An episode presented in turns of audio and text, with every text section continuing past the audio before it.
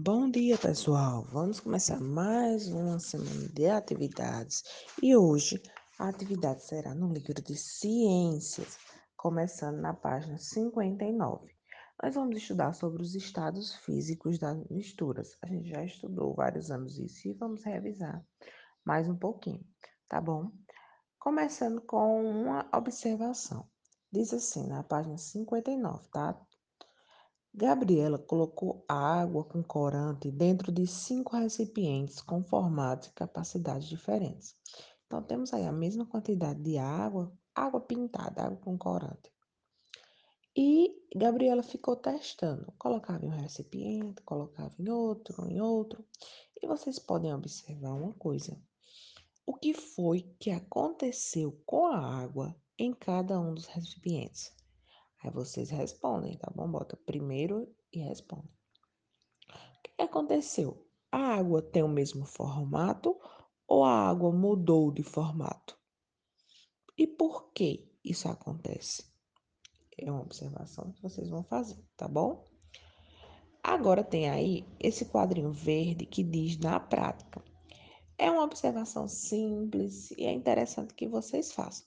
Quem quiser e puder fazer, faça e registre, tire foto e manda para a tia também, tá bom? É, diz assim que Gabriela também, né, depois resolveu colocar cubos de gelo em recipientes, nos mesmos recipientes lá de cima. Ela começou a colocar cubos de gelo. E ele quer saber, ela queria saber se os cubos de gelo também iam mudar de forma ou não. Os cubos de gelo iam permanecer com a mesma forma ou iam mudar de forma? Igual a água mudou a forma, o gelo muda a forma ou não muda? Vocês podem fazer o experimento das duas formas. Vocês podem escolher cinco vasilhas da casa de vocês, pegar um medidor e medir, vamos dizer, 200 ml de água, um copo d'água, e colocando nesses recipientes e ver a água muda o formato? Depois você tira a água e bota gelo. O gelo muda o formato dele ou não? E aí vocês vão retomar a questão, não é isso? E ver se o gelo muda a forma ou não. A água muda a forma ou não. E por que isso acontece? O que, que causa a mudança ou não da forma de, um, de uma matéria, de um objeto, de alguma coisa, certo? Vamos agora para a página 60. 60 e 61, que elas estão interligadas, mas tem uma imagem. Que imagem é essa? É uma geleira né, na Islândia. E aí a gente tem exemplos de várias matérias, de várias coisas em diferentes estados. Temos coisas no estado líquido, no estado gasoso, no estado sólido. Vamos aí um exemplo de alguma coisa. Eu não estou nem lendo, tá? Estou só conversando com vocês. Qual é o exemplo de algo no estado líquido? A água do mar, não é isso? A água do mar. Um exemplo de uma coisa no estado sólido. O gelo, as geleiras, não é? Essas pedras de gelo. E no estado gasoso? Isso mesmo, o ar que está ao redor que o ar está em todo canto e ele é uma mistura de gases. E os gases estão no estado gasoso. Vamos agora para a leitura. Diz assim, nos, na página 60 e lá em cima. Nos ambientes, as substâncias e misturas podem ser encontradas em três diferentes estados. Temos o sólido, o líquido e o gasoso. Então, tudo que a gente vê ou é sólido, ou é líquido, ou é gasoso. Aí, tem um esqueminha, não é? Os sólidos, como é que eu reconheço que uma coisa é sólida? Ela é, tem forma e ela tem volume e são bem definidos. Ou seja, ele não vai se moldar aquilo que eu botar ele dentro. Não, ele já tem a sua forma certa, o seu volume certo. Como exemplo, a gente tem essa pedra de granito, de mármore que a gente chama. Ela é um exemplo de uma pedra as pedras têm forma própria, elas não precisam se moldar a nada, não é? E tem um volume definido. A geleira também, ó, ela já tem a forma dela, né? Bem definida, ela não vai mudando sua forma a não ser que ela derreta, mas ela já está se transformando no estado líquido, tá certo? Mas enquanto ela é gelo, enquanto ela é geleira, ela tem uma forma definida. Vamos para os gases. Os gases é o estado gasoso. Eles não têm forma nem volume. Por quê? Porque a gente não pode vê-los. Então, eles estão no ar, eles estão ao nosso redor e eles vão se adaptando, vão se moldando ao ambiente e a gente nem sequer vê, quanto mais tem forma, não é isso? E a gente tem é, e também os gases, eles vão também ocupando o espaço e o volume de onde eles estão. Se a gente for armazenar, como no exemplo, numa, bola, numa bexiga, quando a gente enche uma bola de aniversário, que a gente enche, enche, enche, lá tá cheio de ar. E ela vai moldando a bexiga. Então, o ar é quem vai dando a forma, ele vai se adaptando àquele recipiente que ele está dentro. Se a gente abrir, estourar a bexiga ou soltar, o ar volta para o ambiente e toma outras formas, que a gente não vê, né? Um exemplo também é os pneus, o gás, o gás é, sobre pressão que é colocado no pneu para encher. Então ali ele não tem forma, a gente não vê, mas quando ele entra no pneu, ele molda o pneu, ele, se, ele, ele preenche o espaço, o volume do pneu. Vamos agora para substâncias no estado líquido, que não tem forma definida, mas ele adquire a forma do recipiente. Então, a forma que o recipiente tiver, o líquido vai ter.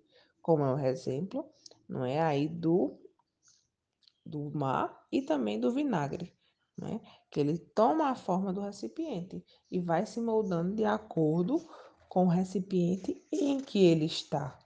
Não é isso? Agora, vamos à página 62. Lá nós temos as propriedades e aplicações dos materiais sólidos. Então, os sólidos, eles são bem interessantes. Por quê? Às vezes você pensa, ah, isso, isso aqui é sólido. Então, gente, é o mais fácil que tem, é o sólido, não é? Porque o sólido, ele tem várias características, não é? Podem variar? Pode, mas é o mais fácil da gente identificar. Primeira característica do sólido é a dureza. É duro, é sólido. Muito fácil, né, minha gente? Então, é uma propriedade, a dureza, ela é uma propriedade que indica que eles são resistentes à pressão e que não podem ser ri riscados facilmente. Um exemplo, eu vou, eu pego uma pedra, eu pego um tijolo, aquilo é resistente. Eu pego, eu pego uma colher, eu pego um prato, eu pego um copo, tudo isso é resistente, não é isso? Eu pego, eu, eu apalpo e aquilo não vai se desmanchar, não vai se dissolver. Então, ali, ele tem a propriedade da dureza. Elasticidade. Ah, mas eu peguei uma xuxinha no meu cabelo, ela estica. Sim, ela também é sólido, porque a elasticidade é uma propriedade. Ele pode esticar, deformar, mas ele volta a ser o que ele era antes, não é isso? Mas aí, esta também é uma propriedade da dos sólidos, não é isso? O elástico, a elasticidade, tá certo? E temos também a ductibilidade. O nome é difícil, mas é facilzinho. São é, alguns sólidos, principalmente metais preciosos, que eles são moldados, formando fios. Então, assim, eles vão, os fiozinhos vão se formando, vão se juntando e formam coisas. Então, a gente vai, vai juntando ou vai separando os fios e os fios se transformam em outras coisas. Esse aqui é só para título de informação, também para vocês saberem, tá bom? Que pode ser uma coisa bem fininha, bem fininha, e ser sólido, tá vendo? O tamanho não importa, importa são as, essas características, tá certo? Agora a gente vai para atividade. É, bem, tem aí uma experiência né, de Samuel e é importante essa informação que Samuel está trazendo, dizendo assim, ó. Samuel sabe que não devemos descartar o óleo da cozinha usado diretamente no ambiente, pois ele pode contaminar solo e água e além disso, gente, uma informação, ele também prejudica os esgotos, é, pode entupir, causar vários transtornos para dentro de casa também. Por isso, ele sempre guarda o óleo usado em um recipiente para posteriormente descartá-lo em um coletor especial. E outra informação adicional, tem gente que usa para reciclar, né? Para fazer sabão, como muita gente assim, aqui da turma já disse, que faz é, sabão caseiro com esse óleo e não descarta, pelo contrário, reutiliza, né? Para uma coisa essencial dentro de casa.